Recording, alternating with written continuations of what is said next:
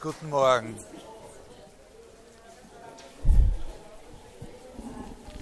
Diesmal, diesmal fangen wir gleich, äh, gleich da an, wo wir letzte Woche aufgehört haben. Und, äh, und ich wiederhole äh, dann ein kleines bisschen später. Äh, also zuletzt waren wir eben äh, bei diesem zweiten großen Thema, äh, bei Frege Bedeutung. Nicht? Also äh, eigentlich der Ursprung für alles, was man in der modernen theoretischen Philosophie die Probleme, die philosophischen Probleme der Semantik nennt. Semantik ist natürlich ein Begriff, der auch in anderen Disziplinen äh, ganz wichtig ist. Also natürlich vor allem in der Linguistik. Äh, spielt das eine große Rolle. Äh, also äh,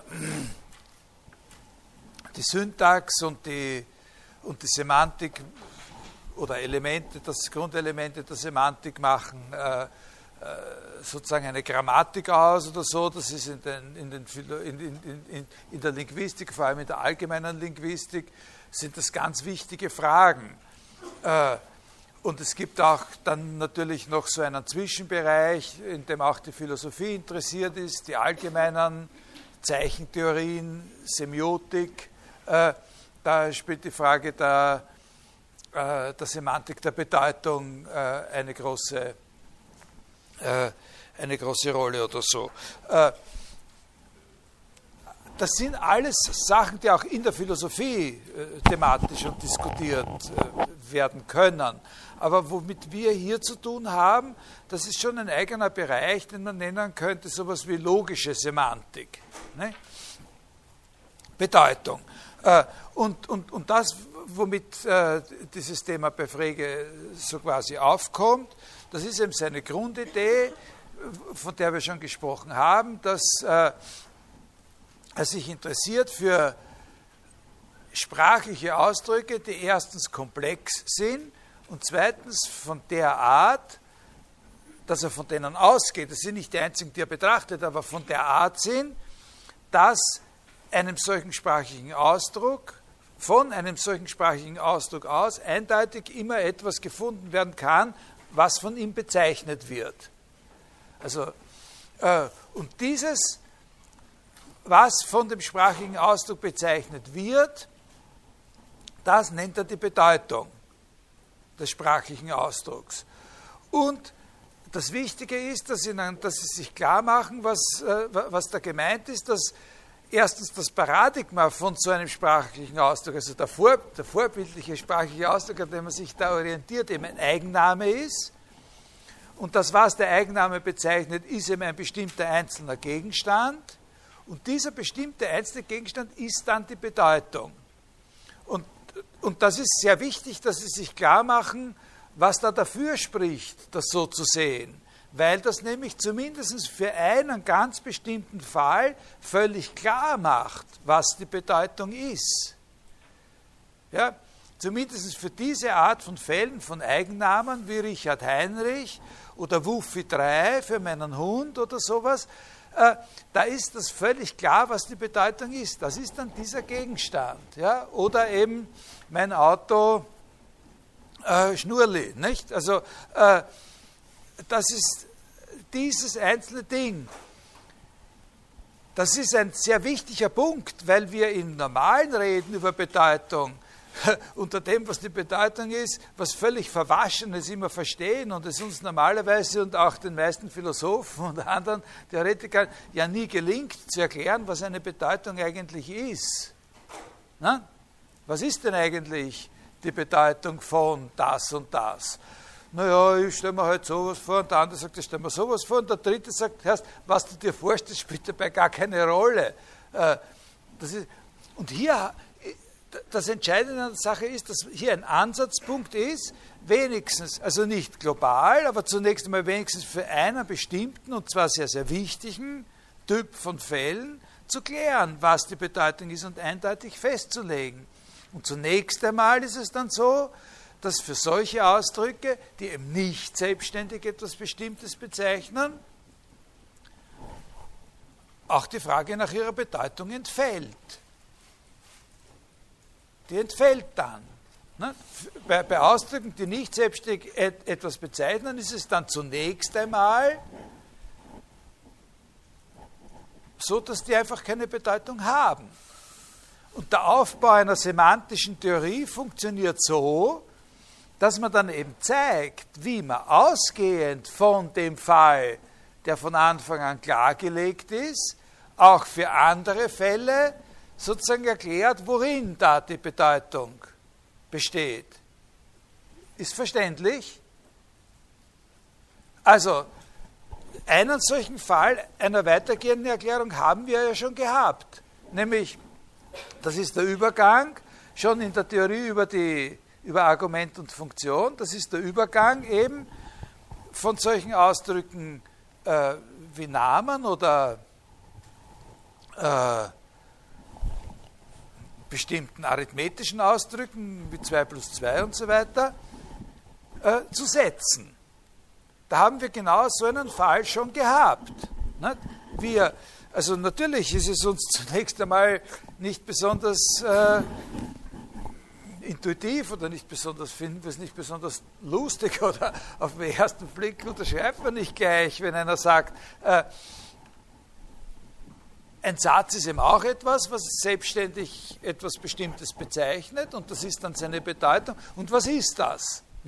Und da haben wir gesehen, wie er das macht. Da wird nach etwas gesucht, was man halt als diese Bedeutung nehmen kann.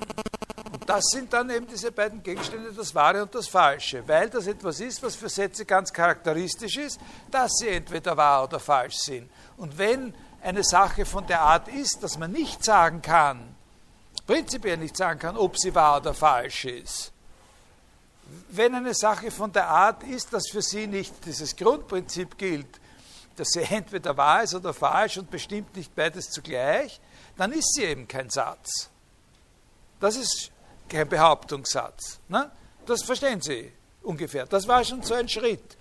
Und da kann man natürlich mehrere solche äh, solche Schritte machen. So funktioniert der Aufbau einer wissenschaftlichen Theorie hier, dass man von einem Fall ausgeht, in dem relativ klar ist und in dem man wirklich eine hundertprozentige Sicherheit schaffen kann, was ist die Bedeutung, und dann geht man in nachvollziehbaren Schritten weiter und tut die Fälle, die nicht so eindeutig sind, die nicht auf der Hand liegen, mit einem theoretischen Aufwand. Jetzt kann natürlich jemand kommen und sagen, bei so einem Blödsinn mache ich einfach nicht mit wie dass man sagt, das Wahre ist ein Gegenstand und das Falsche ist ein Gegenstand. Das sind die zwei Gegenstände, die jeweils von, von Behauptungssätzen bezeichnet werden. Dann muss man sagen, okay, machst du nicht mit, dann tust du halt eine andere Theorie entwickeln. Ne? Und die Frage ist, ob er ausgehend von dem, wovon wir begonnen haben, nämlich von den Namen, die einen bestimmten Gegenstand bezeichnen, ob er überhaupt davon ausgehen möchte. Ne? Aber das ist sozusagen so die Linie, und das ist etwas sehr Bestimmendes für die ganze theoretische Philosophie des 20. Jahrhunderts geblieben, diese Idee äh, von Frege. Also, wir gehen aus von dem klaren Fall Namen und haben dann einen weniger klaren Fall Sätze, aber haben gesehen, wie äh, man sozusagen von den Namen zu den, zu den Sätzen kommen kann, wenn man von dieser äh, Funktion äh, Argument Idee ausgeht. Sätze sind dann das, was wir aus einer äh, Funktion, die mit dem Gleichheitszeichen gebildet ist, hat er gesagt, äh, äh, durch äh, Ergänzung mit einem bestimmten Argument äh, bekommen.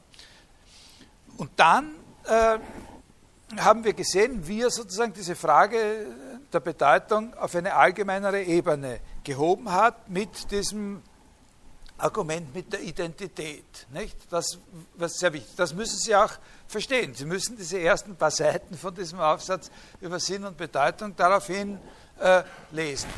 Äh, ich habe mir das Buch mitgenommen und ich versuche Ihnen, kann Ihnen dann vielleicht sagen, wie viele Seiten Sie da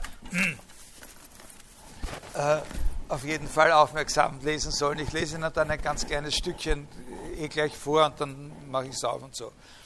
Also, was war dieses Argument? Identität ist eine sehr, sehr wichtige Angelegenheit für uns. Wenn wir nicht wüssten, was das ist, dann wüssten wir eigentlich überhaupt nicht, wie wir eine Sprache verwenden sollen. Es gibt gewisse Regeln dafür. Eine dieser Regeln ist, jeder Gegenstand, alles ist mit sich selbst identisch. Es gibt nichts, was mit sich selbst nicht identisch wäre. Äh, als Beispiel, wie, wäre das, wenn man draufkommt, dass etwas mit sich selbst nicht identisch ist? Nicht? Sozusagen, da können Sie sich solche Szenarien vorstellen, wie dass Ihnen jemand einen bestimmten Gegenstand präsentiert, ja, zeigt Ihnen den Gegenstand, äh, dann geht er raus und sagt, und jetzt bring es noch einmal rein, und dann bringt es wieder rein, ja, na, an solchen Szenarien können Sie feststellen und sagen Sie, nein, nein, nein, nein, das ist ja nicht dasselbe. Ne? Da gibt es etwas, das ist an dem anders. Und dann sind es eben zwei gewesen, dann war es eben nicht dasselbe. Aber wenn es nicht mit sich selbst übereinstimmt, ne, wenn das Hereingebrachte nicht mit sich übereinstimmt, dann war es was anderes. Natürlich, solche Beispiele sind alle sehr, sehr äh, äh, da kann man weiter diskutieren bei einem solchen Beispiel. Also an so einem Beispiel ist nicht alles, was man überhaupt fragen kann, völlig klar. Weil zum Beispiel müssten Sie hier ja äh, äh, mit einkalkulieren, dass es Gegenstände gibt, die sich verändern und trotzdem dieselben bleiben oder so. Da, da, fangen schon schwierigere äh, Probleme an. Aber im Grunde ist es eben so, äh, sein Argument läuft so, dass so ein Satz wie äh, na, das zweite Prinzip ist eben das, wenn zwei Sachen identisch sind, dann kann das eine für das andere sozusagen in jedem Kontext äh, eintreten und es, es, es, vertreten, ohne dass sich an der Wahrheit eines Satzes, eines Behauptungssatzes dadurch etwas, etwas ändert. Ja? Das ist ja klar. Ne? Also, wenn, äh, wenn Sie wissen, dass ich derjenige bin, der als einziger vorgestern um so und so viel Uhr an dem und dem Platz ein Streichholz angezündet hat, wenn Sie diese Identität haben. Und dann nehmen Sie so einen Satz wie, der Heinrich hat heute eine, einen, äh, ein, eine, eine Weste unter dem Sakko an, äh, dann können Sie für Heinrich da einsetzen, unbesorgt. Der, der gestern um die und die Zeit als einziger dort und dort ein Streichholz angezündet hat, heute eine Weste. So ist das gedacht, nicht? Und das können Sie in allen Kontexten, in allen Behauptungssätzen, wo Sie Heinrich gesagt haben, können Sie den nehmen, wenn diese Identität besteht. Äh, und da läuft das Argument dann eben so, dass wenn das aber so ist und äh, und, und wir das dürfen, dann dürfen wir in einem Satz von der Art A ist gleich B, wo wir von zwei Sachen feststellen, dass sie dieselbe sind sozusagen, äh, ja immer das B gegen das A austauschen und dann erhalten wir aus jedem Satz von der Form A ist B einen Satz von der Form A ist gleich A. Aber Sätze von der Form A ist gleich A unterscheiden sich von Sätzen von der Form A ist gleich B ganz fundamental. Ne? Ganz fundamental. Man muss darauf bestehen, dass das was ganz Verschiedenes ist. Dass die spielen ganz verschiedene Rollen in unserem Leben und in unserer Sprache. Weil die einen sind absolut wertlos und die anderen sind sehr, sehr wichtig. Ne? Die A ist gleich B sind sehr wichtig, drauf zu kommen, dass etwas, äh, also eben in seinem Beispiel, der Abendstern, der Morgenstern, das ist eine große Entdeckung. Das ist eine ganz große Entdeckung. Nicht? Lange Zeit haben wir gesagt, aha, da gibt es einen Stern, der ist, und andere hat gesagt, ja, das ist interessant, es gibt da einen Stern, der ist äh, in der Früh immer nur als letzter, das ist komisch, nicht? da kann man so ein bisschen verfolgen. Und irgendwann ist wieder drauf gekommen, dass das derselbe Stern ist. Das ist von entscheidender Bedeutung für, die, für das Verständnis der Bewegung der Himmelskörper. Und, und ja, das ist was ganz was anderes, als wenn einer sagt, äh, der Maxi ist und bleibt der Maxi. Oder, so. Ja, verstehen Sie? Das muss man erklären. Äh, das muss man erklären. Und äh, worauf beruht es? Was heißt es also, wenn wir sagen, was heißt es, wenn wir sagen, A ist gleich B? Es heißt, die Bedeutung des Zeichens A, des Namens A, also der Gegenstand, den der Name A bezeichnet, ist dasselbe wie der Gegenstand, den der Name B äh, äh, bezeichnet. Wenn aber Bedeutung so quasi nur darin bestünde, was da von dem einen und dem anderen bezeichnet wird, dann gäbe es sozusagen kein, äh, wie soll man sagen, dann gäbe es kein, äh, keinen Schutz dagegen, dass, man, dass A ist A gleich A ist B ist. Weil wenn A ist A äh, und A ist B verschieden sein sollen, diese zwei Sätze verschieden sein sollen, dann kann das nur daran liegen, dass es eine Verschiedenheit zwischen dem Namen A und dem Namen B gibt. Weil die ja das Einzige sind, was an diesen beiden Sätzen verschieden ist. Also muss es zwischen diesen beiden Namen eine Verschiedenheit geben. Und diese Verschiedenheit kann aber nicht sein, dass sie verschiedene Gegenstände bezeichnen. Weil die Identität ja genau sagt, dass sie denselben Gegenstand bezeichnen.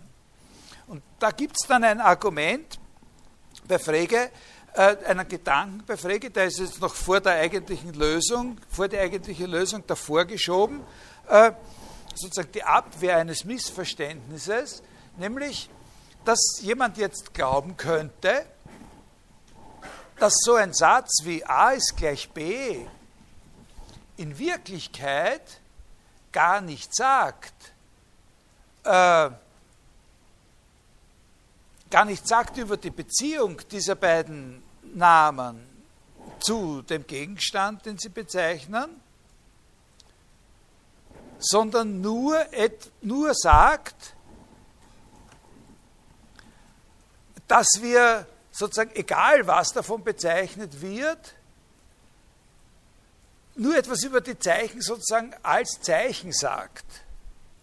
Also dass der gar keine informative Behauptung ist, so ein Satz, sondern nur unseren Willen ausdrückt, einfach so, nur unseren Willen ausdrückt, äh, statt A immer B sagen zu dürfen. Ja? So wie wenn ich sage, äh, ich mache da einen Punkt auf die Tafel und nenne diesen Punkt Hugo. Und äh, und, und wir machen uns jetzt aus, dass wir zu dem immer Hugo sagen.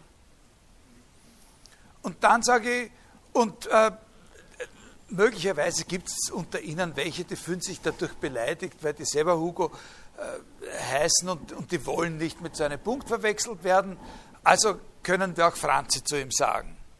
Ja, wir verwenden Franzi auch so wie, wie Hugo. Ja, und jetzt müssen Sie sich vorstellen, wir hätten da nicht einmal einen Punkt, sondern wir hätten nur irgendein Zeichen und sagen, statt diesem Zeichen sagen wir, können wir immer auch sagen, egal wofür wir Hugo statt Hugo, können wir auch immer Franzis sagen oder sowas. Ja? Äh, das liefert uns ja keine Information. Ne? Was er meint, ist aber, was wir erklären müssen, ist die Tatsache, dass uns so ein Satz wie A ist B ja eine Information liefert. Also dass es sehr wohl um die Beziehung auf den Gegenstand geht, aber nicht nur darum, dass er bezeichnet wird von den Zeichen. Das ist eine Passage, die ist ganz am Anfang von diesem Aufsatz. Äh, äh,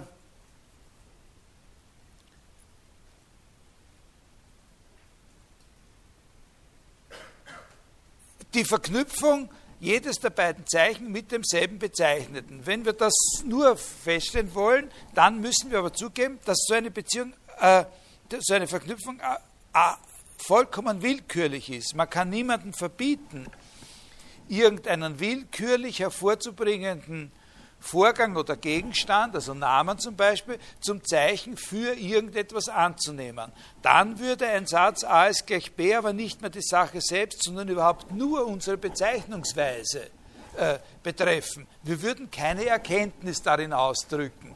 Aber was wir erklären wollen, ist ja, wie und dass wir mit Sätzen A ist gleich B der Gärtner ist der Mörder und das sowieso ist das sowieso. Also, oder die Frage, der, der, der, der, der Earl of sowieso ist in Wirklichkeit doch der Shakespeare äh, gewesen oder so. Blöde Hypothese, stimmt nicht, obwohl es immer wieder noch Leute gibt und so. Aber äh, äh, verstehen Sie, das ist ja das, äh, das, was wir erklären wollen. Und das führt ihn dazu, dass er sagt, wir müssen eben in dem, was wir normalerweise Bedeutung nennen, ja, sozusagen außer dem, was ich selber, Frege, bisher Bedeutung genannt habe, noch eine zweite Komponente berücksichtigen. Und das habe ich Ihnen letztes Mal erklärt mit dem, äh, das, was wir verstehen, wenn wir den Namen als Namen einer bestimmten Sache verstehen. Also außerdem, was das, äh, äh, was das bezeichnet, noch die Gegebenheitsweise, die Art und Weise, wie uns der Name zeigt, wie wir dieses Ding finden. Und da zeigt uns der eine Name, wie wir dasselbe Ding auf die eine Weise und der andere Name zeigt uns, wie wir es auf die andere Weise finden. Wir finden ein und dasselbe Ding durch Beobachtung des Morgensterns und durch Beobachtung des Abendsterns.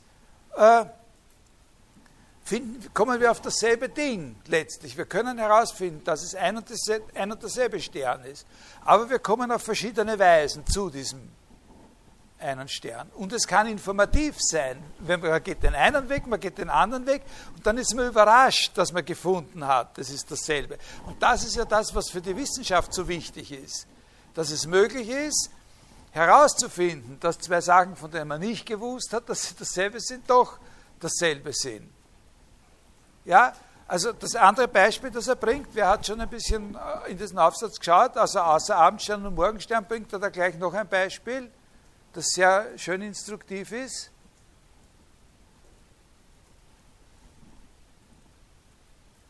Schwerpunkt des Dreiecks. Ne? Schwerpunkt im Dreieck ist das andere Beispiel, das er bringt. Ne? Wenn Sie die Schwerlinien in einem Dreieck äh, zeichnen, äh, dann können Sie den äh, Schwerpunkt, also den Punkt, an dem sich alle diese Schwerlinien schneiden, auf verschiedene Arten beschreiben. Sie können es schneiden als, äh, beschreiben als Schnitt der geraden der, der, der, ersten und der zweiten Schwerlinie oder auch als Schnitt der zweiten und der dritten oder als Schnitt der ersten und der dritten Schwerlinie. Es ist immer derselbe Punkt. Aber, wie Sie wahrscheinlich sich noch erinnern können, muss man erst einmal draufkommen, dass es ein und derselbe Punkt ist. Ja? Verstanden. Gibt natürlich auch für den Höhenschnittpunkt und für den Schnittpunkt der Winkelsymmetralen und so weiter. Nicht? Da können Sie das Beispiel ausführen, ist aber nicht notwendig. Man, man müsste eigentlich beim ersten Dings müsste man schon kapiert haben, was da der Witz ist. Ja? Also, er unterscheidet, haben wir gesagt, dann eben in dem, was wir normalerweise Bedeutung nennen. Zwei Komponenten bei den Namen, nämlich die eine Komponente ist äh, das, was er Bedeutung nennt, und das ist etwas sehr Spezielles, das ist immer das Ding selbst, das davon bezeichnet wird. Und das andere ist das, was er Sinn nennt, das ist das, was wir verstehen, wenn man den Ausdruck versteht. Er führt hier das Argument zuerst in Bezug auf Namen vor. Jetzt ist es so, dass bei den Namen äh, da große Unterschiede sind. Und, und, und, und, und eigentlich ist das, was er im Sinn hat, sind nicht nur Namen. Also es ist ganz nützlich, gleich von Anfang an, da, also es gilt für alle natürlich, es gilt für alle, aber es ist ganz nützlich, sich da mal anzuschauen, dass es da mindestens drei verschiedene Typen gibt. Das, was für ihn am, am schönsten ist, das sein schönstes Beispiel, äh, sind die, ist das Abendstern-Morgenstern-Beispiel.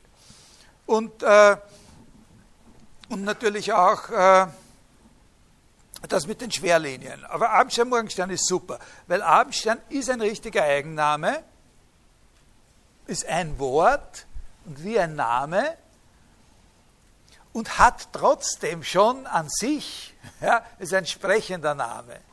Na? weist uns schon darauf hin, wie man das findet, was der bezeichnet. Das ist bei so einem Namen wie äh, Wuffi nicht so. Wuffi kann alles Mögliche sein. Das kann meine Katze sein, das kann mein Hund sein, das kann meine Perücke sein oder äh, weiß ich was alles. Ne? Oder ein Stofftier, ja? bei so einem Namen gibt es natürlich auch einen Sinn. Was er da meint, ist, jeder, der so einen Namen wirklich verwenden kann, weil Sie können, wenn wir sagen, reden wir jetzt über Wuffi, dann können wir das noch nicht. Ja? Wir können den Ausdruck Wuffi nicht wirklich verwenden, weil Sie sagen dann, der Wuffi ist, ein, ist eigentlich ein lieber Kerl und ich sage, wie kommen Sie auf die Idee? Ne? Der hat schon, was weiß ich, der hat gestern meine Wohnung verwüstet oder sowas. Ne? alles andere ist lieb. Ein aggressiver Gangster ist das, nicht? sozusagen in, in Hundegestalt oder so. Nicht? Äh, das können wir eben nicht. Wir können keinen so. Wir müssten erst sowas erklären und sagen, ah, den meinen Sie, ja? Den meinen Sie, den, den kenne ich auch. Sozusagen. Der hat auch bei mir schon einmal was kaputt gemacht oder so. Dann ja. Und dann haben wir explizit gemacht, was das ist, was er den Sinn nennt. Ne? Aber weil das kein sprechender Name ist, hat man das Gefühl, das liegt so sozusagen extra daneben. Ne? Und dann gibt es noch diese Ausdrücke, die wir normalerweise nicht als Namen bezeichnen, aber auf die ein Argument auch gemünzt ist.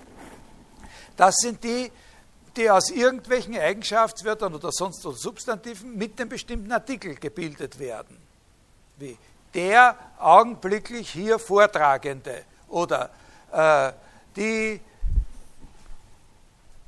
einzige Dame in der ersten Reihe, die was Grünes anhat.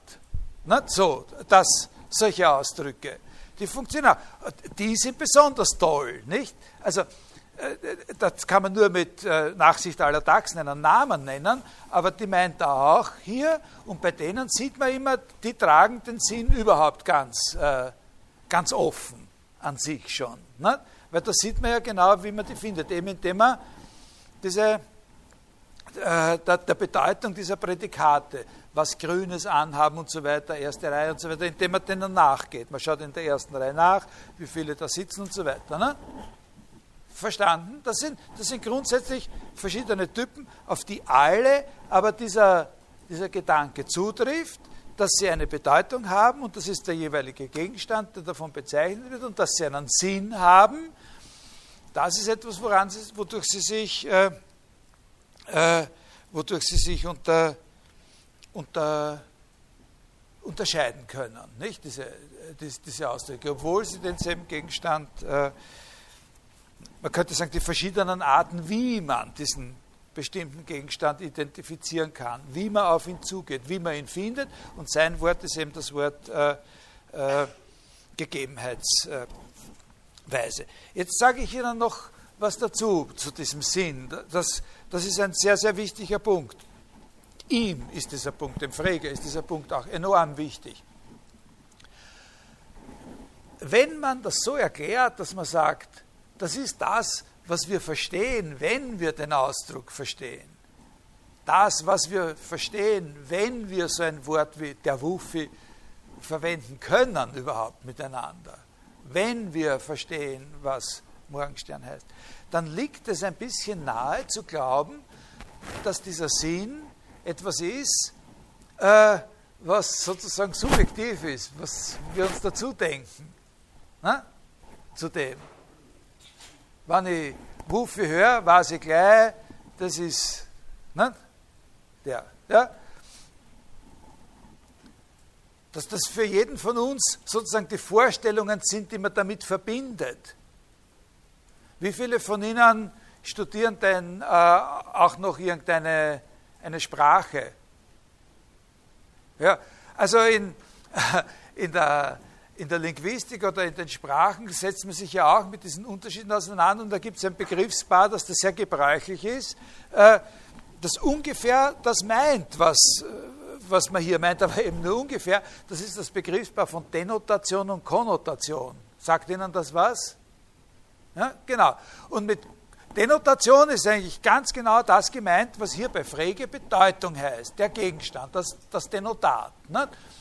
Aber der Ausdruck Konnotation, so wie er normalerweise in der Sprachtheorie ver verwendet wird, meint nicht ganz genau dasselbe wie der phrygische Sinn, weil man unter Konnotation wirklich sehr wohl das verstehen kann, was sich jemand dazu denkt. Ne? Die Assoziationen, die dazugehören. Das meint Frege aber nicht. Das meint er nicht. Das ist ein sehr wichtiger Punkt. Sondern er meint, dass auch der Sinn etwas Objektives ist. Nicht einfach nur das, was sich jeder von uns dazu denkt. Da gibt es natürlich auch ein Argument dafür, warum es gescheiter ist, äh, nicht nur das äh, darunter zu verstehen, was sich jeder von uns denkt. Können Sie sich so ein Argument vorstellen, wie das ungefähr laufen würde? Also das geht ungefähr in der Richtung, dass er sagt, wenn das so wäre, dass der Sinn nur das ist, was jeder sich dazu denkt, wie macht man es dann, dass man das miteinander vergleicht? Ja? Wie, wie vergleichen Sie das, was Sie sich dazu denken, mit dem, was ich mir dazu denke? Wir müssen drüber reden. Nicht? Und wenn wir drüber reden, über das, was Sie sich denken und über das, was ich mir denke, dann müssten wir das irgendwie beschreiben können. Und zwar müssten wir das so beschreiben können, dass Sie erkennen, was das ist, was ich mir drüber denke und ich erkennen kann, was das ist, was Sie sich drüber denken. Und dazu müssten wir etwas haben, was nicht nur das ist, was Sie sich denken und das ist, was ich mir denke. Also wir brauchen auf jeden Fall was, was für uns gemeinsam das Gleiche ist. Und in, dem, in dieser Hinsicht meint er, muss der Sinn was Objektives sein. Er hat ein tolles Beispiel dafür. Eine Analogie. Ja? Eine Analogie, was er damit meint, wenn er sagt, der Sinn ist, obwohl er nicht der Gegenstand ist, trotzdem etwas Objektives, etwas, was für uns alle das Gleiche ist. Da hat er das Beispiel mit dem Fernrohr. Das ist, das ist auch da in dem Text. Ich weiß nicht, das kommt dann auch mal da, ein oder zwei Seiten später vielleicht oder so. Wenn man durch ein Fernrohr schaut, dann, gibt's, dann kann man da alle drei Sachen äh, sozusagen voneinander schön unterscheiden. Man, kann, man hat den Gegenstand, den Mond. Ja? Das, ist, das ist die Bedeutung. Das ist der Gegenstand selbst. Und dann gibt es etwas, das ist nur meine Vorstellung. Nur das, was ich mir, äh, was nur ich habe und was Sie nicht haben können nämlich das Bild in meinem Auge, ja, auf meiner Netzhaut, wenn ich durch das Fernrohr schaue von dem Mond. Sie, Sie können nicht mein Netzhautbild haben. Sie können äh, mein Netzhautbild betrachten. Das ist möglich, das kann man. Das ist ein Experiment, das schon Descartes, für Descartes eine große Rolle spielt. Wenn man äh, wenn man von, einer, von einem geschlachteten Tier das Auge äh, sozusagen aufmacht, da kann man drauf das Netzhautbild sehen. Ne? Aber, äh, aber das heißt nicht, dass man es haben kann als das eigene. Ne? Sie haben Ihre Netzhautbilder, ich habe meine Netzhautbilder. Aber es gibt noch das virtuelle Bild auf der Linse und das ist der Sinn. Das können wir uns alle, das können wir alle sehen und da sehen wir alle das Gleiche. Ne? Wenn wir auf das Fernrohr schauen, dann sehen wir in, auf der Linse da drinnen sehen wir eine kleine Abbildung des Mondes. Und das ist sozusagen vergleichbar mit dem Sinn. Ne? Das ist weder der Mond selber, noch ist es das, was nur jeder von uns allein haben kann, was jeder von uns sich dazu denkt, sondern es ist etwas Gemeinsames. Es ist nur eine Analogie, aber dass man sich vorstellen kann, dass das nicht eine ganz blöde Idee ist, zu sagen, es gibt etwas, das ist nicht der Gegenstand selbst, ist aber trotzdem objektiv in dem Sinn, dass es nicht für jeden nur was Privates und Eigenes ist, sondern für alle von uns das Gleiche. Ja? Also, äh, für alle von uns ist der, der Sinn von, von Morgenstern der gleiche. Ne? Das, insofern ist er was Objektives aber er ist nicht der Gegenstand. Der Gegenstand ist die Bedeutung. Das kann eine Prüfungsfrage sein. Das sind, sind so, so, Fragen, die bei dieser schriftlichen Prüfung kommen. Nicht? Was, ist die, was ist die Bedeutung eines Namens? Und das ist so eine Frage, die sollten Sie imstande sein, mit einem einzigen Wort zu beantworten. Ne? Äh, und könnte auch sein, die Frage, was ist der Sinn? Ne, da, könnten Sie, da kommen verschiedene Sachen in Frage. Da gibt es verschiedene richtige Antworten. Man sagt, was ist der Sinn eines Namens? Man sagt, die Gegebenheitsweise oder die Art und Weise, wie man von dem von dem Namen zu dem Gegenstand findet, den er bezeichnet oder so. Ne? Ungefähr. Ist klar. Dann, ja, haben Sie das? Haben Sie. Gut, dann haben wir ja letztes Mal schon, jetzt mache ich ja doch viel mehr Wiederholung, als ich mir gedacht habe, aber äh, äh, dann haben wir also über die ganz, ganz wichtige Rolle dieses Kompositionalitätsprinzips gesprochen. Äh, die Unterscheidung von Sinn und Bedeutung, die wir jetzt gerade hatten, in Bezug auf ganze Sätze.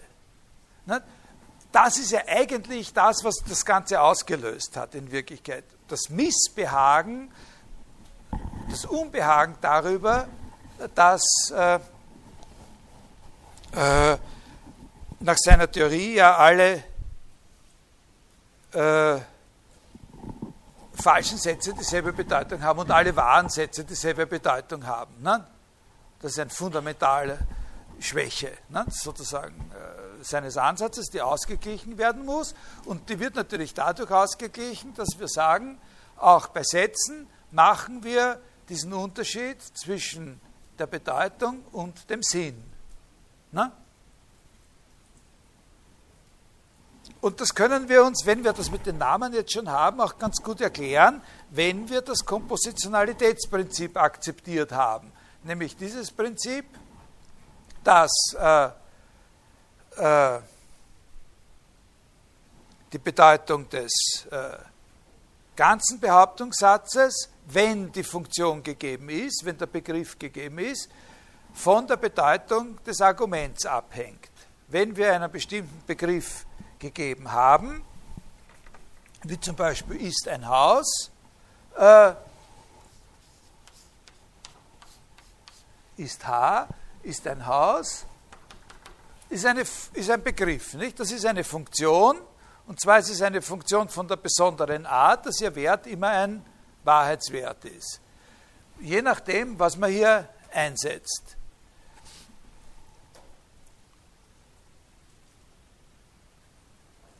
Also Bedeutung ist immer ein Wahrheitswert. Vielleicht hätte ich das anders machen sollen, dass ich da mehr, mehr Platz habe oben und unten, aber es ist eigentlich wurscht. Die Bedeutung ist entweder, also was dann rauskommt, ist entweder das Wahre oder das Falsche.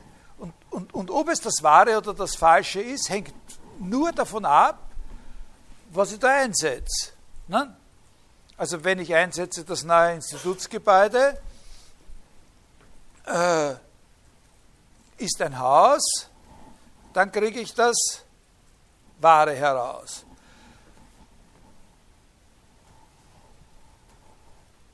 Wenn ich äh, einsetze, äh, was ich, äh, mein Kaffeeheferl ist, ein Haus, dann kriege ich das Falsche heraus. Ne? Es hängt nur davon ab, äh, welche Bedeutung das hat. Wenn ich statt das neue Institutsgebäude hier schreibe, das Haus in der Universitätsstraße, einen Block, also im übernächsten Block der Universitätsstraße, dann kriege ich genau dasselbe raus, wie wenn ich das neue Institutsgebäude. Also äh, wenn ich einen Namen verwende, der dieselbe Bedeutung, aber einen anderen Sinn hat, ändert sich an der Bedeutung des Satzes nichts. Das ist das Kompositionalitätsprinzip. Und das kann ich aber jetzt benutzen, um zu sagen, wenn ich äh, den Sinn von dem Bedeutung ist der Gegenstand wenn ich den Sinn äh, gleich halte, dann erhalte ich auch den Sinn des Satzes gleich. Ne? Und den Sinn eines Satzes nennt er, für den hat er einen eigenen Ausdruck, den nennt er Gedanke. Der Gedanke, die bauliche Struktur im übernächsten Block auf der Universitätsstraße ist ein Haus, ja, ist ein anderer Gedanke als der Gedanke, das neue Institutsgebäude ist ein Haus. Es ist zum Beispiel durchaus möglich, dass einer den, erst, den einen Gedanken versteht und den anderen Gedanken gar nicht versteht, weil er nicht weiß, was NIC heißt oder was Neues Institutsgebäude heißt. Ja? Verstehen Sie das? Also er, die Idee ist eben, dass er sagt, die Bedeutung des Satzes hängt von der Bedeutung des Arguments ab und der Sinn des Satzes, der Gedanke hängt bei gegebener Funktion von dem Sinn des Arguments ab. Also da kann man natürlich tausenderlei Beispiele, aber nehmen Sie zum Beispiel nehmen Sie etwas sowas wie äh,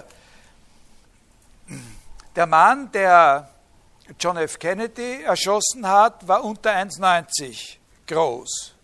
Ne? Und dann nehmen Sie als zweites äh, den Satz, der Mann, der von Jack Ruby erschossen wurde, war unter 1,90 groß. Und dann nehmen Sie als drittes den Satz, Lee Harvey Oswald war unter 1,90 groß.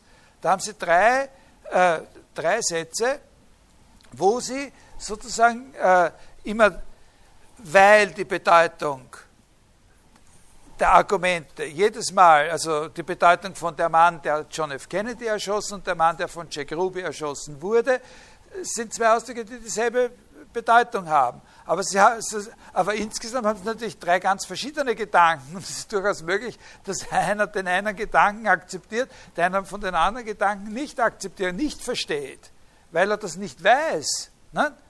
Der, dass jemand nicht weiß, dass sie dieselbe Bedeutung haben, weil er den Sinn nicht erkennt. Ne? Verstehen Sie? Es sind drei verschiedene Gedanken, die alle dieselbe Bedeutung haben. Also Jetzt können wir, äh, jetzt können wir uns äh, sozusagen eine Tabelle anschauen, wo es gut ist, wenn Sie sich die, äh, äh ich, ich hoffe, das ist die, genau, es gut ist, wenn Sie sich die merken, nicht? So. Äh, also wenn wir Namen haben und Sätze haben, dann können wir bei beiden unterscheiden zwischen der Bedeutung und dem Sinn. Und bei einem Namen ist, der, ist einfach ganz unspezifisch die Bedeutung der Gegenstand. Natürlich ist auch beim Satz die Bedeutung ein Gegenstand, aber das sind diese zwei besonderen Gegenstände, das Wahre oder das Falsche. Und, bei einem, und, und der Sinn des Namens ist äh, die Gegebenheitsweise, wie er sagt, und der Sinn eines Satzes ist der Gedanke. Und der Gedanke den der Satz ausdrückt, der hängt eben davon ab, auf welche Weise in diesem Satz der Gegenstand gegeben wird. Ne? So wie eben diese Sätze verschieden sind. Der Mann, verschiedene Gedanken ausdrücken, der Mann, der JFK erschossen hat und der Mann, der von Jack Ruby erschossen äh, worden ist. Äh, ein, ich, ich, mache hier einen kleinen Hinweis auf ein, äh, auf ein Problem, das auf, mit dem wir uns ein bisschen beschäftigen werden und das ein, ein sehr wichtiges Problem ist, mit dem wir uns aber nicht so ausführlich beschäftigen können, wie es verdient. Der Mann, der John F. Kennedy erschoss, das ist ein wirklich unproblematisches Ding. Da können wir da, da, sehen wir kein Problem zu sagen, das ist eben der Oswald ja, gewesen. Hingegen bei dem anderen Fall, der Mann, der von Jack Ruby erschossen wurde, wenn ich da sage, äh, da bleibt die Bedeutung gleich äh, mit der Bedeutung von äh, also wenn ich sage, der Mann, der von Jack Ruby erschossen wurde, war unter 1,90, bleibt auf jeden Fall aufgrund der Identität die Bedeutung gleich mit dem Satz, äh, Lee Harvey Oswald war unter 1,90. Da taucht ein ganz kleines Problem auf. Hat jemand ein Gespür dafür, was da das Problem sein könnte? Was ist, wenn der Jack Ruby noch einen anderen erschossen hat? Vorher. Ja, Jack Ruby, das war schon eine eher, also ich glaube nicht, dass, also jedenfalls ist er nicht verurteilt worden oder angeklagt worden, dass er irgendjemanden erschossen hat einmal. Aber das war schon eine eher üble Figur, der so mit, mit, mit Gangstern zu tun hatte und da kann man nicht hundertprozentig sicher sein, dass der nicht auch mal wen anderen erschossen hat. Dann ist aber nicht wirklich klar, äh, ob der Mann, der von Cegrubi erschossen wurde, sozusagen, da könnte es doch einen anderen geben. Das lassen wir jetzt mal auf sich beruhen, darauf kommen wir später, in, noch, vielleicht noch heute, ja, irgendwann, äh, äh, irgendwann heute noch, aber, oder sonst am Anfang nächste Stunde. Äh, aber Sie sehen, ne, Sie sehen das, das Problem. Sie sehen, dass das etwas ist, worin sich so eine, so eine Beschreibung wie der Mann, der John F. Kennedy erschoss, der Mann, der von Jack Ruby erschossen wurde, oder die Kollegin, die einzige Kollegin, die in der ersten Reihe sitzend etwas Grünes anhat oder so, äh, dass die sich doch vielleicht von solchen Namen wie Lee Harvey Oswald oder Richard Heinrich oder, oder so, dass sie die vielleicht ein bisschen unterscheiden. Ne? Weil bei dem Lee Harvey Oswald, nehmen wir ja aufgrund des Axioms, jeder Gegenstand ist mit sich selbst identisch, äh, an, dass er eben nicht noch wer anderer sein kann.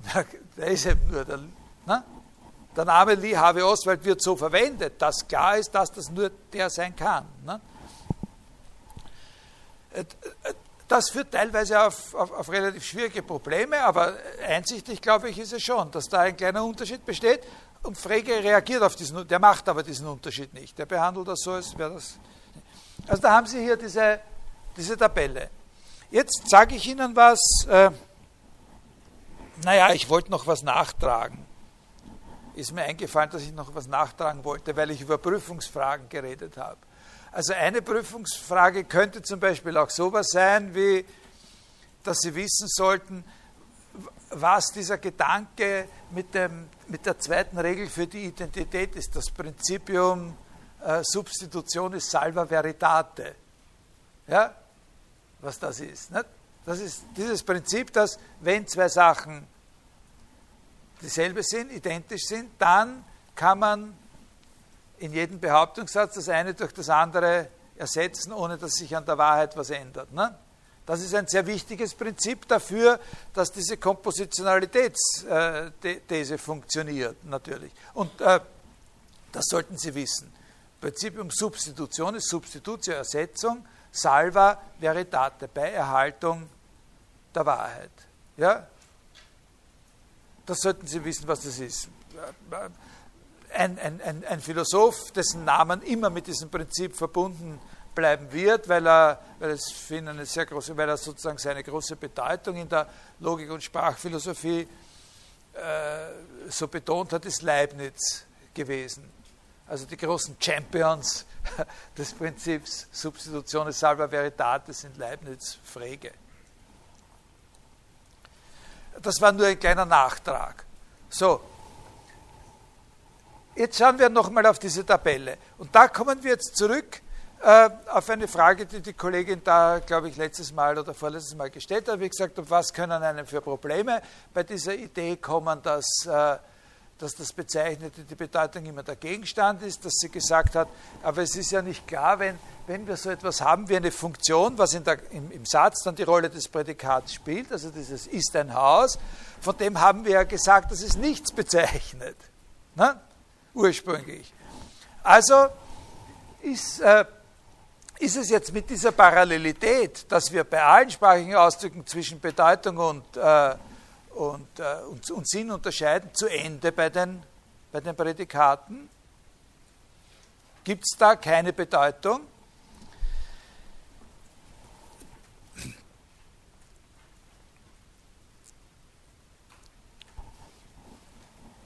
Das äh, skizziere ich Ihnen jetzt einen Gedanken, der spielt natürlich bei Frege eine große Rolle auch. Aber das ist nicht für uns das Allerwichtigste. Diesen Gedanken beschreibe ich Ihnen mehr, damit Sie ihn überhaupt kennenlernen und, und, und sozusagen sehen, welche und ein bisschen auch sehen, dass er in anderen Zusammenhängen sehr wichtig sein kann. Das ist sozusagen eine Denkweise, die in der Philosophie eine, eine, eine große Rolle spielt. Äh, was wir wollen, ich sage Ihnen einfach, was wir wollen. Vielleicht wollen Sie es noch gar nicht, aber im Grund ist es etwas, was man will. Was wir wollen, ist, dass wir auch bei den Prädikaten, bei den Funktionen von einer Bedeutung reden können, von dem, was sie äh, sozusagen bezeichnen, ohne dass wir annehmen müssen, dass es etwas gibt, was sie bezeichnen. Ohne dass es einen bestimmten Gegenstand gibt, den sie bezeichnen. Das wollen wir nicht, weil wir haben ja von Ihnen genau die Funktionen, wenn Sie sich zurückerinnern, sind ja von Frege genauso eingeführt worden, dass das eben die Teile sind, die überbleiben bei der Zerlegung äh, eines Ausdrucks, die nicht selbstständig etwas bezeichnen. Und trotzdem wollen wir von einer Bedeutung reden. Warum wollen wir von einer Bedeutung reden? Bei Ihnen. Weil wir wollen, äh, wie soll man das sagen, Na, oder sagen wir es mit einem Wort nur, weil wir von Gle Bedeutungsgleichheit reden wollen. Wir wollen ja davon reden äh, können, ob zwei Funktionen bedeutungsgleich sind. Nämlich in dem Sinn bedeutungsgleich sind, dass sie, und das spielt jetzt wieder dieses Prinzipium Substitutione salva veritate eine Rolle, äh, nämlich in dem Sinn bedeutungsgleich sind, dass sie in Bezug auf verschiedene Gegenstände, über die man sie sozusagen aussagt, gleiche Wahrheitswerte liefern. Wir würden sagen, dass zwei, nicht, das ist ja ganz vernünftig zu sagen, zwei Funktionen ist ein Haus, äh, ist bedeutungsgleich mit, sagen wir jetzt von mir aus mal, äh, ist eine bewohnbare bauliche Struktur. Ich meine, da gibt es natürlich auch noch andere, eine überirdische, damit man die Höhlen ausscheidet oder sowas. Nicht? Äh, äh, Hochbau. Nicht? So, Sie können sich schon vorstellen, nicht? das wollen wir ja. ja. Wir wollen ja davon reden können, dass die bedeutungsgleich sind, und zwar genau in dem Sinn, dass wenn das eine über einen bestimmten Gegenstand ausgesagt was Wahres liefert, immer das andere auch das Wahre liefert. Jetzt haben wir aber gesagt, dass die keine Bedeutung haben. Also was wir, wenn wir unseren Wunsch genauer ausdrücken, dann wollen wir nicht so sehr irgendwelche Entitäten finden, die die Bedeutungen von solchen Ausdrücken sind, aber wir wollen etwas in der Hand haben, ein sogenanntes Kriterium, ein Entscheidungskriterium dafür, ob sie die gleiche Bedeutung haben oder nicht. Ja? Also wir wollen einen Ersatz sozusagen, dass wir von der Gleichheit der Bedeutungen sprechen dürfen, obwohl wir nicht sagen, es gibt dann auch noch die Bedeutung. Da können Sie vielleicht erkennen, wie nah, jetzt sind wir an einer Stelle, wo wir relativ nah bei etwas sind, was wir bei Aristoteles diskutiert haben. Ja? Ne? Sozusagen, wir haben die Bedeutung und unter welchen Umständen kann man sozusagen, wir verstehen die Bedeutung, kann man sagen, dass es so etwas auch gibt. Heißt, die Bedeutung zu kennen, es gibt so etwas auch, oder, ne? Und da legt sich etwas ganz Bestimmtes nahe, wie man festlegt, wann zwei Begriffe dieselbe Bedeutung haben. Hat jemand eine Idee?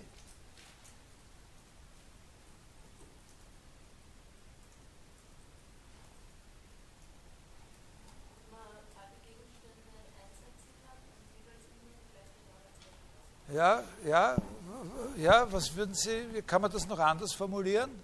Also das stimmt, aber kann man da noch was anderes sagen? Kennen Sie ein Wort? Bitte? Naja, Synonym ist nur, Synonym ist keine Erklärung. Synonym ist, Synonym ist nur eine Übersetzung von Bedeutungsgleichheit. Aber das ist natürlich gut, dass Sie das Wort verwenden, also Synonymie ist. Ja? Wir suchen ein Synonymiekriterium. Na? Jetzt kann natürlich jemand kommen und sagen, Ein Lexikon ist sowas. Nicht? So, aber wie macht man ein Lexikon, ist, ist dann die Rückfrage. Also das Wort, das in der Logik üblich ist und das jeder von Ihnen sowieso kennt, ist Umfang. Der Begriffsumfang. Man sagt, dass zwei, äh, man sagt, dass zwei äh, Begriffe, also immer haben Sie im Hinterkopf, ein Begriff ist eine bestimmte Art von Funktion. Ne? Dass zwei Begriffe, so wie ein Haus und eine entsprechende Hochbaustruktur halt so, dieselbe Bedeutung haben, wenn ihre Umfänge gleich sind. Und was ist der Umfang? Der Umfang ist eben die Menge derjenigen Gegenstände, auf die sie wahrheitsgemäß angewendet werden können. Ne? Wenn unter allen Gegenständen, darum ist die Antwort ganz richtig gewesen, wenn unter allen Gegenständen, die es überhaupt gibt, die Menge derjenigen Gegenstände, auf die das Prädikat wahrheitsgemäß angewendet werden kann, bei beiden Prädikaten dieselbe ist, dann haben sie denselben Umfang. Sie sind von den genau gleichen Dingen wahr. Ne? Und dann sagen wir, sie haben dieselbe äh, dann sagen wir, sie sind bedeutungsgleich, sie sind synonym. Und den Ausdruck, wenn wir sagen, wenn wir das so formulieren, dass sie haben dieselbe Bedeutung, dann müssten wir immer dazu sagen, wobei ich mich aber nicht darauf verpflichte, zuzugeben, dass es jetzt noch ein extra Ding ist, das die Bedeutung wäre. Sondern es gibt nur die ganz gewöhnlichen Dinge. Und ich stelle halt fest, bei allen Dingen, dass die Dinge, von denen das eine wahrheitsgemäß ausgesagt werden kann, dass äh, dieselbe Menge ist wie die, von denen das andere wahrheitsgemäß ausgesagt werden kann. Umfangsgleichheit. Umfangsgleichheit ist ein Kriterium für Synonymie. Da sind jetzt zwei Sachen dazu zu sagen. Das, sind, äh, das kommt Ihnen vielleicht ein bisschen, aber das sind ganz wichtige Dinge. Natürlich, im Prinzip, ganz, ganz wichtige Dinge. Ein Punkt ist folgender, dass man sich klar macht, wie äh, sozusagen der Umfang, also was für ein Unterschied ist zwischen dem Umfang und dem, was wir jetzt den Sinn nennen würden. Das mit dem Sinn eines solchen Prädikats oder einer Funktion ist ja völlig unproblematisch eigentlich, weil diese Funktionen sind ja sowieso die Sinnträger schlechthin. Ne? Also da brauchen wir nicht, äh, äh, nicht viel nachdenken. Aber was, das ist ja das ist ja nicht nur das, was wir eben verstehen selbst, sondern das ist auch bei den Namen das, was wir verstehen müssen, damit wir verstehen, wie wir den Namen verwenden. Wenn wir über den Wuffi sprechen und Sie haben einen Hund im Sinn und ich habe meine Perücke im Sinn oder sowas, dann, äh, dann klären wir das, indem wir eben bestimmte Prädikate verwenden, um zu beschreiben, was mein Wuffi ist und was Ihr Wuffi ist. Aber äh, das ist kein Problem. Aber was ist die, um zu verstehen, was die Beziehung zwischen dem ist, was da der Sinn von seinem Ausdruck ist und dem, was seine Bedeutung ist, das ist ein Beispiel von einem späteren Philosophen, über den wir auch noch ein bisschen sprechen werden, Quine, Willard Van Quine. Wenn Sie den Ausdruck, also wie alle Beispiele gibt es da natürlich am Rand was herumzukratzen, aber es ist eigentlich klar, was er meint. Nehmen Sie den Ausdruck Lebewesen, der, den ganzen Ausdruck Lebewesen, das ein Herz hat, und nehmen Sie den Ausdruck Lebewesen, das eine Niere hat. Lebewesen mit Herz, Lebewesen mit Niere. Dann ist es so, dass die tatsächlich den gleichen Umfang haben. Jedes Lebewesen, das ein Herz hat, hat auch eine Niere und jedes Lebewesen, das eine Niere hat, hat auch ein, ein Herz. Aber natürlich, also die sind bedeutungsgleich ne, in, nach diesem Kriterium. Aber was sie natürlich trotzdem nicht sind, ist sinngleich. Es sind verschiedene. Ne? Es sind verschiedene Begriffe. Lebewesen mit Herz und Lebewesen mit Niere ist, sind verschiedene Begriffe. Ja? Aber sie sind umfangreich. Natürlich gibt es jetzt auch Lebewesen, darum sage ich ja, man kann am Rand immer herumkratzen, Lebewesen, die keine Niere haben und dann eine künstliche Niere angeschlossen sind und haben trotzdem ein Herz oder sowas. Ne? Aber dann haben sie da künstliche Niere. Ja, das, äh, äh, jetzt weiß ich nicht, ob, okay, das ist der eine Punkt. Haben Sie das halbwegs kapiert? Das ist ein sehr interessanter Gedanke, der in der Philosophie eine große Rolle spielt. Äh, wie man es macht, dass wenn man etwas Bestimmtes haben will, ja, wovon man sich selber verboten hat, dass man es haben kann, wie hier eine Bedeutung für Funktionen, weil die ja gerade als das eingeführt worden sind, was nicht selbstständig einer Gegenstand bezeichnet, wie man dann einen Ausweg finden kann auf einer anderen Ebene, um die Bedürfnisse, die wirklich hinter dem Wunsch gestanden sind, zu befriedigen. Was wir wirklich wollten, wir müssen analysieren, was wollen wir, wenn wir sagen, die sollten eigentlich auch eine Bedeutung haben. Wir wollen ja nicht nur, dass die Tabelle schön ausgefüllt wird. Ne? Was wir wirklich wollten, das wirkliche Motiv, warum man so etwas will, ist, dass man von der Bedeutungsgleichheit sprechen will, weil das spielt eine große Rolle, um festzustellen, ob, äh, ob die Bedeutung von dem Ausdruck, den Sie verwenden, die gleiche ist wie die Bedeutung von dem Ausdruck, den ich verwende. Das müssen wir unter Umständen klären können, bevor wir über einen bestimmten Einzelfall reden, ob er das ist. Ja? Also was ich, wenn Sie, Sie, gehen an die Sache heran mit äh, der Wuffe ist ihr, ihre Karte, ihr Hund und ich gehe der, an die Sache heran mit der Annahme, der Wuffe ist meine Perücke, weil der, die, die heißt ihm so, äh, da habe ich sie vergessen. Äh, wenn wir uns der Frage stellen, ob das jetzt der Wuffe ist oder nicht, da, äh, okay, also, aber es könnte ja jemand sein, für den es ist. Ne? Da, da wäre es ganz gut, wenn wir prinzipiell mal klären, ne? so, verstehen Sie. Wir wollen wissen, was Bedeutungsgleichheit auch bei, bei Prädikaten ist. Und, äh, und, äh, und da ist eben das ist das eigentliche Motiv. Und das Wichtige ist zu erkennen, dass wir dieses Motiv auch befriedigen können, wenn wir nicht annehmen, dass es einen eigenen Gegenstand gibt, den wir da hernehmen können und sagen, das ist die Bedeutung von dem und dem. Und trotzdem sagen können, ob die Bedeutungen gleich sind oder nicht. Wir brauchen nicht einen extra Gegenstand, wir brauchen nur die ganz gewöhnlichen Gegenstände und schauen, ob es bei jedem einzelnen, müssten natürlich bei jedem einzelnen Gegenstand nachschauen, ob es wahr ist, dass wenn das auf ihn zutrifft, auch das andere auf ihn zutrifft. Ja?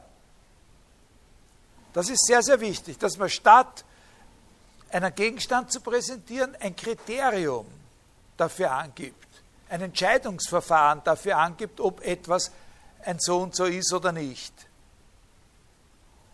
Sehr, sehr wichtig. Das ist ein Schritt der Abstraktion. Ne?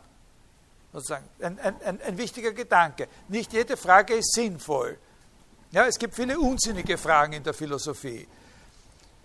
Die Aufgabe sozusagen des Kritisierens von Unsinn in der Philosophie ist aber in vielen Fällen nicht damit erschöpft, dass man sagt, hier handelt es sich um Unsinn, sondern worauf es ankommt, ist immer wieder herauszufinden, was ist das Motiv für den Unsinn? Vor allem bei so einem Unsinn, an den sehr viele glauben oder im Prinzip wir alle eigentlich geneigt sind zu glauben.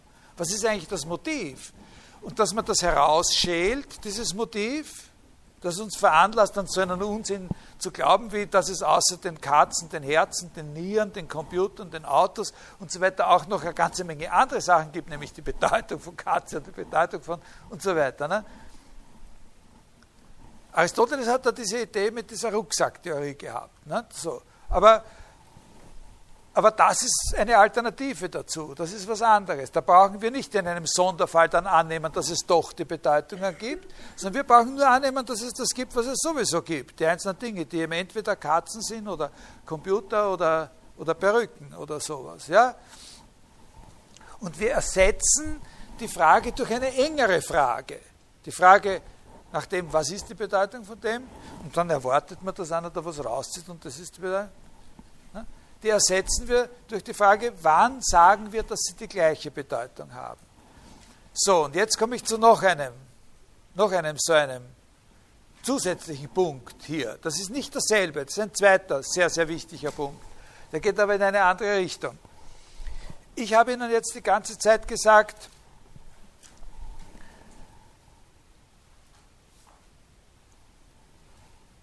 wir beantworten nicht die Frage, so wie sie daherkommt, was ist die Bedeutung von einem Ding, sondern wir schälen sozusagen das Ding heraus, äh, das Motiv heraus, das uns veranlasst, sowas zu suchen, und dann können wir es vielleicht, wenn wir es präzisiert haben, können wir es vielleicht beantworten.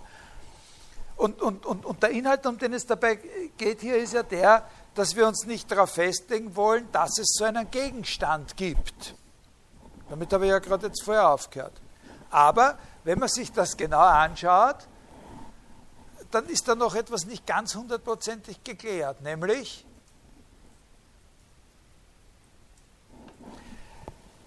der Ausweg mit dem Kriterium für Gleichheit, mit dem Synonymie-Kriterium, der erspart es uns zwar zu sagen, dass es eigene Gegenstände gibt, die die Bedeutungen der Begriffe wären, aber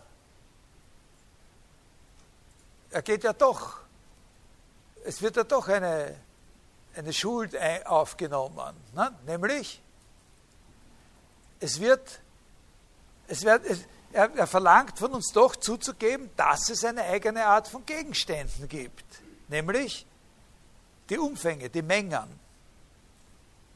Ne? Er sagt ja, die beiden sind genau dann äh, bedeutungsgleich, wenn ihre Umfänge gleich sind. Und der Umfang ist die Menge der Gegenstände, auf die das wahrheitsgemäß zutrifft. Jetzt wissen Sie aber alle, weil Sie ja auch eine Mathematik-Matura gemacht haben, äh, dass so eine Menge, oder? Haben Sie nicht? Oh ja. Schon, nein? Sie haben nicht Mathematik gelernt in der Schule? Und da muss man nicht eine Maturaarbeit schreiben. Wahnsinn, das kann man sich echt ersparen. Unglaublich. Na gut, aber die, die es doch sich nicht erspart haben, die wissen und können es den anderen erzählen, dass eine Menge von Gegenständen immer was anderes ist als die Gegenstände, die ihre Elemente sind. Ja? Was ist eine Menge eigentlich? Was für eine Art von Gegenstand ist eine Menge? In Unterschied zu den Gegenständen, die ihre Elemente sind. Das heißt natürlich nicht, dass nicht, also das ist klar, in der Mengenlehre sind Mengengegenstände, in der Mengenlehre wird überhaupt nie von anderen Gegenständen geredet, in Wirklichkeit, als von, von Mengen. Aber, aber was sind Mengen? Eine Menge von Katzen oder eine Menge aller Gegenstände ist was ganz was anderes als einfach alle Gegenstände. Ne? Das ist eine Frage, das ist eine ganz wichtige Frage, die hier aufkommt. Ich habe mir zwar erspart, von Bedeutungen zu reden, aber ich habe dafür den Kredit aufgenommen, dass ich von Mengen spreche. Von, also Begriffsumfänge sind bestimmte Mengen. Ne? Aber, also durch ein Prädikat bestimmte Mengen. Aber was ist so eine Menge überhaupt? Das ist der Punkt, wo man sagen kann, man muss das nicht, aber man muss das, sich diese Frage nicht stellen, aber das ist schon ganz nützlich, das zu wissen. Wo, wo fängt die wirklich moderne ontologische Fragestellung an? Die fängt da an, an dem Punkt, wo man sich fragt, bis jetzt haben wir immer nur von den ganz normalen Gegenständen gesprochen, und jetzt bilden wir, wenn wir irgendwelche Gegenstände haben, noch irgendwelche andere Gegenstände, nämlich Mengen von Gegenständen. Was heißt das? Ist das erlaubt? Bis zu welchem Grad ist das erlaubt? Gibt es zum Beispiel eine Frage, die für Frege sehr, sehr, sehr wichtig gewesen ist. Wenn wir irgendeine Funktion haben, irgendeinen Begriff wie ist ein Haus oder sowas, können wir dann wirklich immer ausgehend von diesem Begriff sagen, dass es eine Sache gibt, die der Umfang dieses Begriffs wäre? Kann man das immer?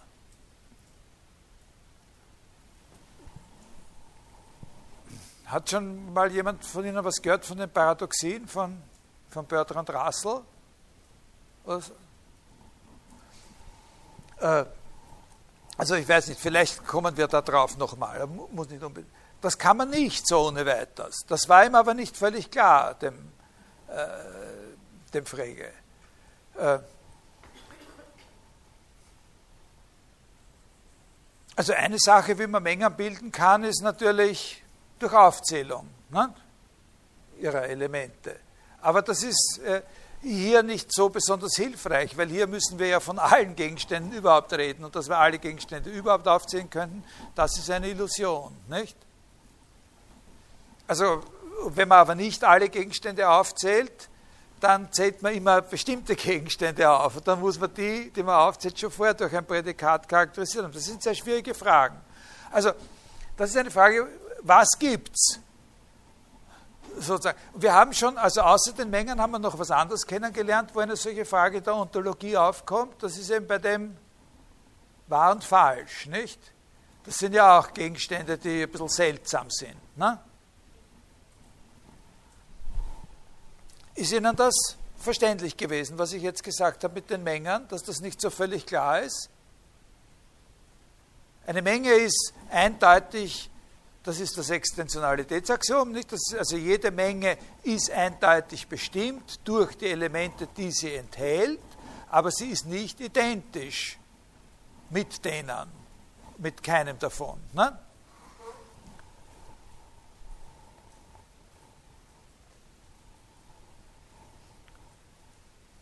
Also was ist dann eine Menge? Na? Okay, also die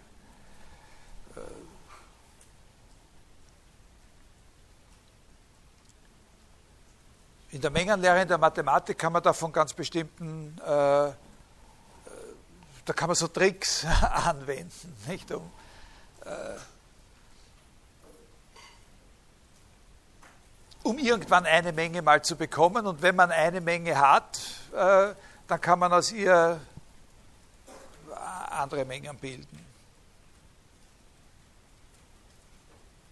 Ne? Zum Beispiel, wenn man irgendeine Menge hat, dann kann man sofort die Menge bilden, die die erste gegebene Menge als einziges Element hat.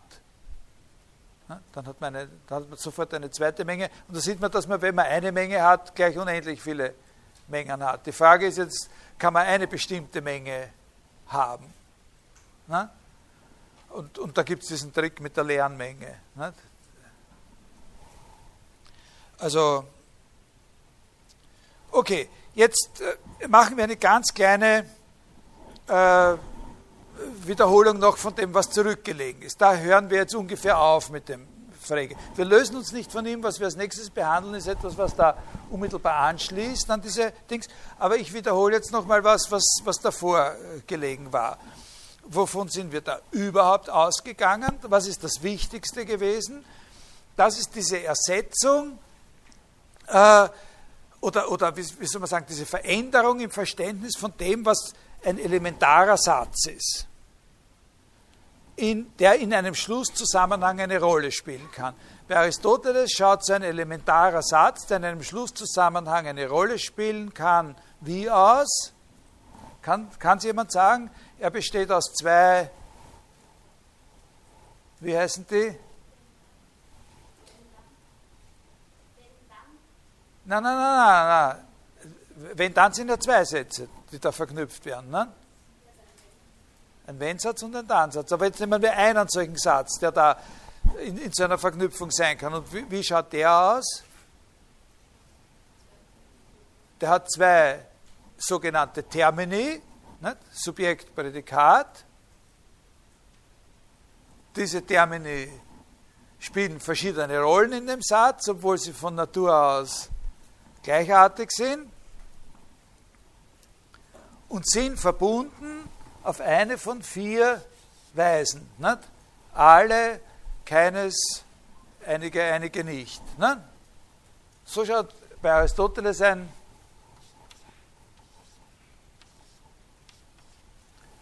ein elementarer Satz aus. Bei Frege wird diese Unterscheidung von Subjekt und Prädikat durch eine viel grundlegendere Unterscheidung ersetzt, nämlich durch diese Unterscheidung von Funktion und Argument.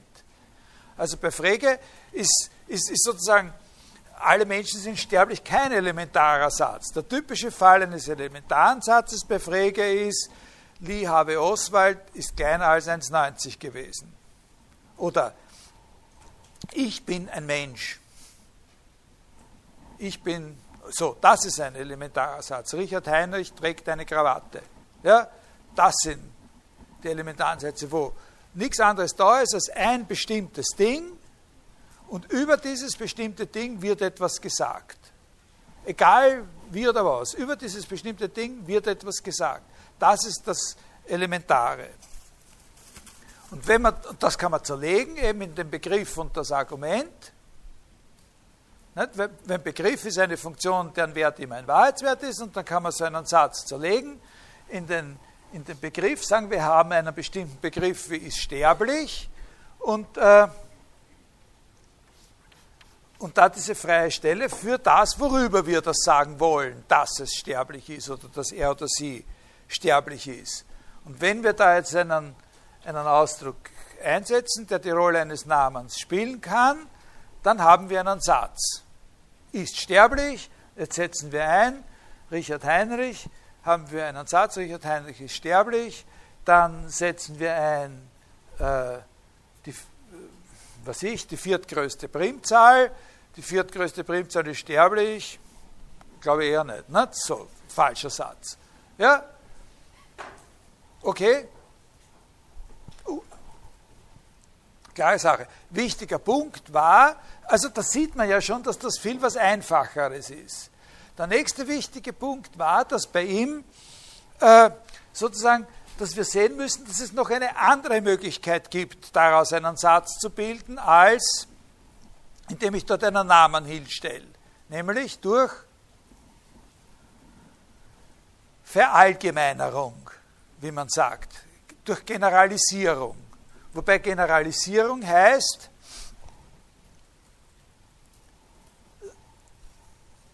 beides sein kann, sowohl die Existenzgeneralisierung wie die universelle Generalisierung. Nämlich, wenn ich, indem ich zum Beispiel sage, jemand ist sterblich. Das ist auch ein Satz. Ne?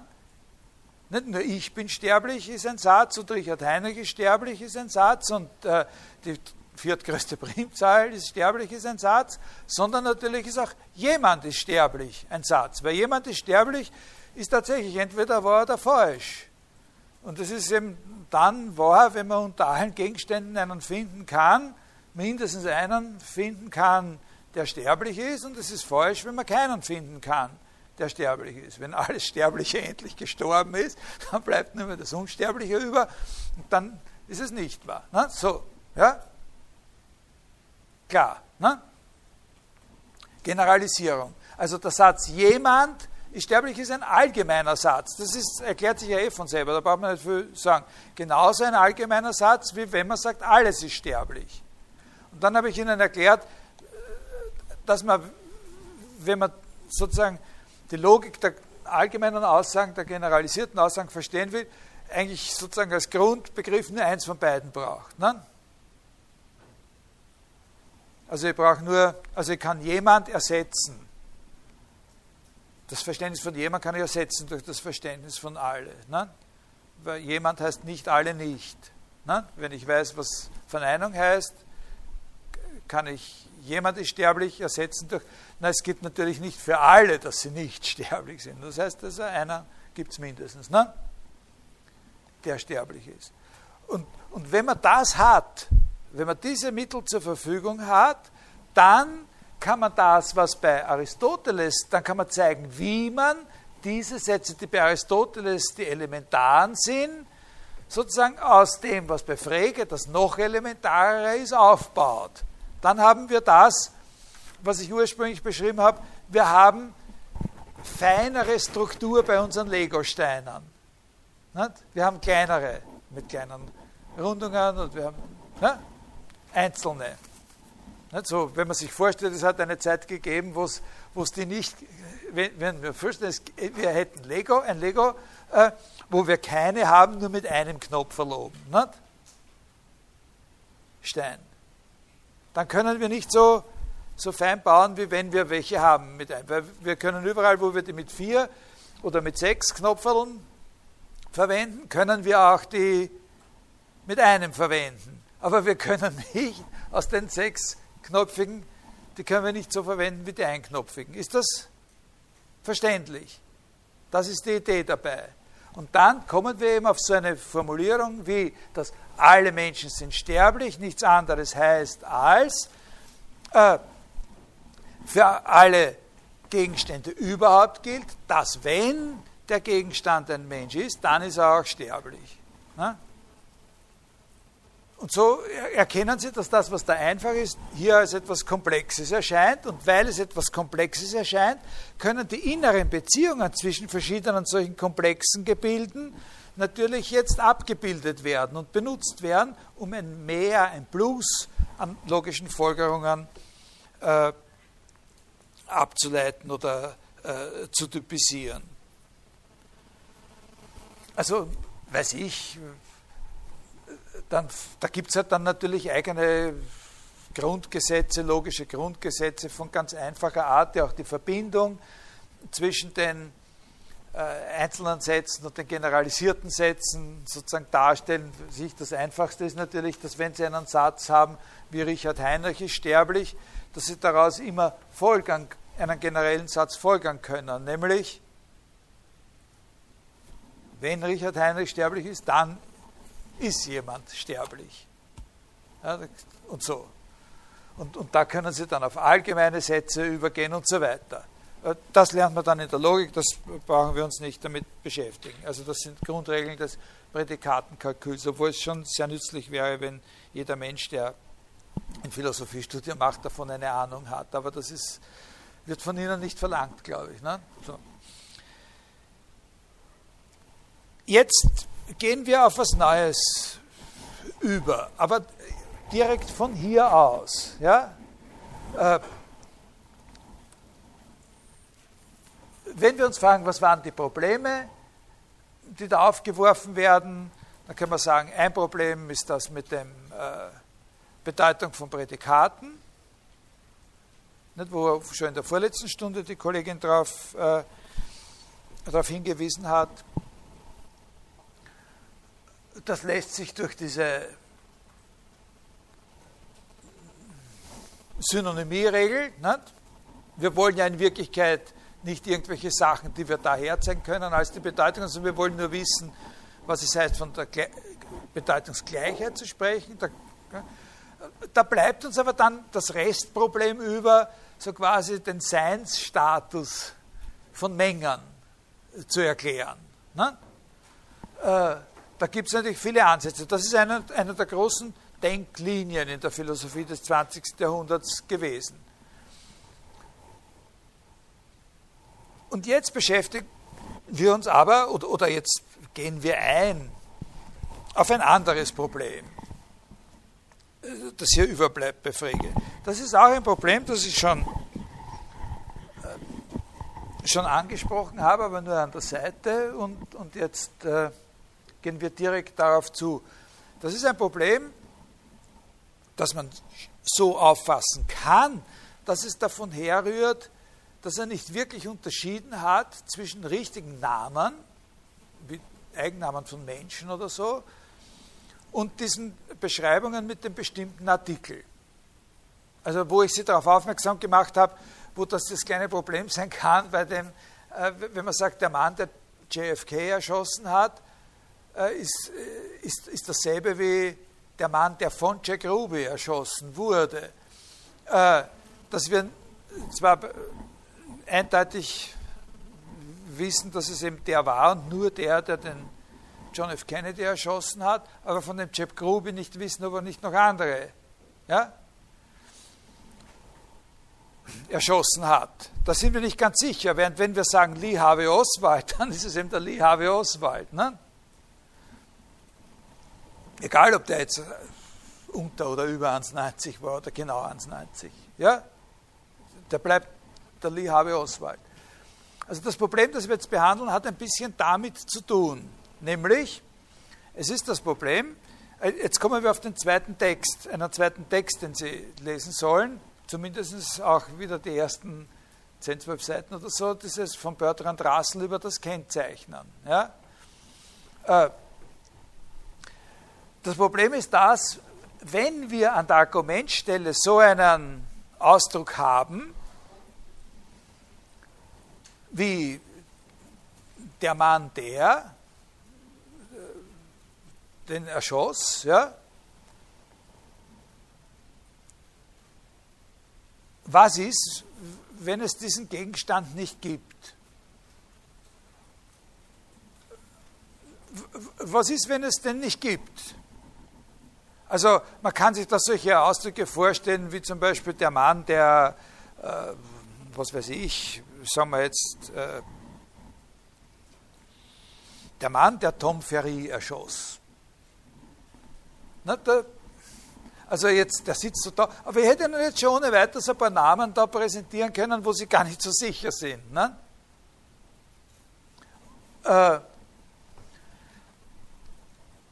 das ist ein, das ist sehr wichtig, dass das, das ist schon sowas wie ein Name, sowas ähnliches wie ein, das, kann wie ein, das funktioniert wie ein Name. Äh, und man kann es ja auch verstehen, nicht? Man kann es ja verstehen. Also man, man, in dem Sinn, man, man, erkennt den Sinn. Man erkennt den Sinn. Und, äh, und wenn ich über den jetzt irgendwas sage, also weiß ich, zum Beispiel der Mann, der Tom Ferry erschoss, äh, hat eine Glatze. Äh, da können Sie versuchen, ihn zu finden. Ne? Also Sie würden zur Polizei gehen oder irgendwo nachschauen und sich die Akte Tom Ferry herausgeben lassen, dann und dann äh, erschossen worden, stellen Sie sich ja vor jetzt, nicht? Und so, und dann fragen Sie nach, ob ist der Mörder je gefasst worden und diesen ganzen Zinnober und so weiter. Und, und, und dann konnte man ihn identifizieren, nein, er war selber äh, schon bis zur Unkenntlichkeit entstellt oder sowas. Aber dann kann man ihn identifizieren, dadurch, dass man sagt, dessen Überreste da, verkohlte Überreste da und da, dort und dort gefunden wurden oder sowas. Oder man hat doch einen Namen. Nicht? Und dann sagt man, der war es. Aber was ist, wenn man draufkommt, dass der eh noch lebt? Ne? Zum Beispiel, Sie können das jetzt verifizieren. Und, äh, oder wenn man dann draufkommt, der ist zwar erschossen worden, aber von einer Frau oder, oder er ist zwar tot, aber er ist nicht erschossen worden. Oder so, ja, alles möglich. Ne? Alles denkbar. Was ist dann? Jetzt ist es sehr, sehr wichtig, dass man sich klar macht, äh, welche Rolle es, dass es für uns eine große Rolle spielt, dass wir das verstehen können, den Sinn so eines Ausdrucks verstehen können, äh, ohne sicher zu sein, dass es den gibt. Ja, das ist sehr wichtig, dass Sie das die wissenschaftliche Forschung funktioniert. Der, der Sinn der wissenschaftlichen Forschung oder der Sinn von Forschung überhaupt beruht ja genau darauf, dass wir solche Ausdrücke bilden, der sowieso und dass man dann nachschaut, ob es den oder das gibt. Also Paradefall, auch Beispiele, die die bei Frege schon eine Rolle spielen und die dann immer wieder in der ganzen Diskussion dieses Problems in der Philosophie verwendet worden sind, sind eben äh, aus der Astronomie. Also, oder natürlich auch aus der Physik, äh, aus der Elementarteilchenphysik Beispiele. Nicht? Dass man sagt, das Teilchen, das, das, das. Und dann kann jemand nachweisen, das ist eine Hypothese. Und man weiß genau, was man sucht. Und man forscht danach und dann gibt es den Punkt, wo jemand nachweist, ja, den gibt es wirklich. Endlich ist es entdeckt worden, das sowieso Teilchen. Oder jemand weist nach, es gibt das definitiv nicht. Dieses sowieso Teilchen. Ja? Dann hat denken Sie wieder an den Aristoteles zurück, nicht? Dann hat aber trotzdem dieser Ausdruck der, die, das sowieso einen bestimmten Sinn gehabt. Vor allem die Astronomie ist natürlich, nicht? wenn in der Astronomie geht es um wirkliche Sterne und äh, Sachen, die wirklich existieren oder, oder, oder Staub oder irgendwas halt. So. Aber wenn der Gegenstand nicht existiert, dann bedeutet das für einen Satz, in dem diese Bezeichnung vorkommt, an der Subjektstelle steht, dass man nicht feststellen kann, ob er wahr oder falsch ist. Weil ja die Wahrheit oder Falschheit des Satzes von der Bedeutung des Argumentsausdrucks abhängt. Und wenn der keine Bedeutung hat, dann können wir nicht sagen, ob der Satz wahr oder falsch ist.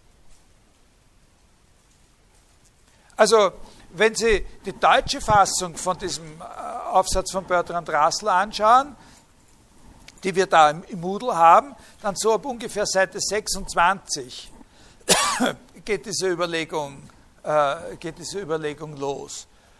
Äh, wir wollen aber, wenn etwas ein Satz ist, an dem Prinzip festhalten, dass es dann eben entweder wahr oder falsch ist und nicht beides zugleich. Etwas, wovon wir nicht sagen können, dass es wahr oder falsch ist, kann, ist, ist nicht ein Satz, kann alles mögliche andere sein, aber ist nicht ein Satz.